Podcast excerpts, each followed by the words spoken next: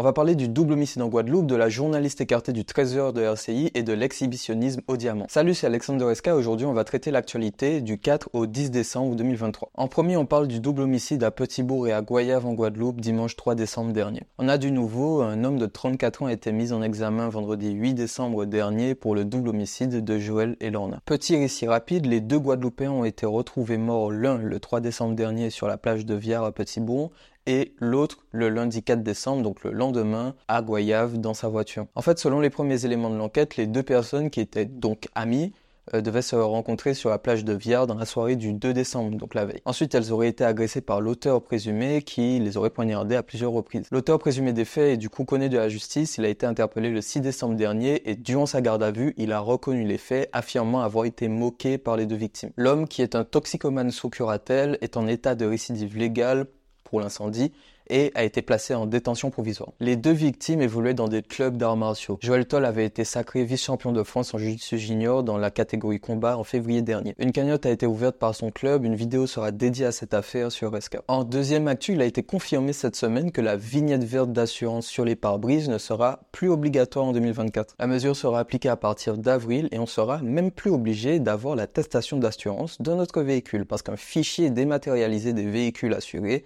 sera créé et mise à disposition des forces de l'ordre. Le ministre de l'économie précise quand même que l'obligation d'être assuré reste soumise à tous les véhicules motorisés, mais plus de galère de vignette au moins. Troisième info, la journaliste Barbara Olivier Zandronis a été écartée du journal de 13 heures de RCI Guadeloupe. C'est l'affaire scandale du week-end, alors la décision a été appliquée samedi dernier à la suite d'une interview musclée avec le président du RN, Jordan Bardella. Depuis, de nombreux soutiens se sont exprimés, avec notamment un tweet de Jean-Luc Mélenchon et deux lettres ouvertes, dont l'une du Parti socialiste en Martinique et en Guadeloupe, et la deuxième de cinq parlementaires guadeloupéens. Alors de son côté, RCI justifie sa décision par une prise d'opinion à l'antenne par la journaliste et des manquements aux exigences du média. Néanmoins, côté opinion publique, ça ne passe pas, et une pétition été créée. Cette dernière réclame la réintégration de la journaliste à la présentation du journal de 13 heures et elle cumule plus de 6000 signatures ce lundi matin. Quatrième actu, le prix des produits de première nécessité dans les Outre-mer pourrait bien baisser. Alors pour vous expliquer, c'est l'objectif de l'amendement pour une aide aux frais de 15 millions qui a été proposé au Sénat par Catherine Concon. Cet amendement qui concerne du coup les produits de première nécessité a été adopté le jeudi 7 décembre dernier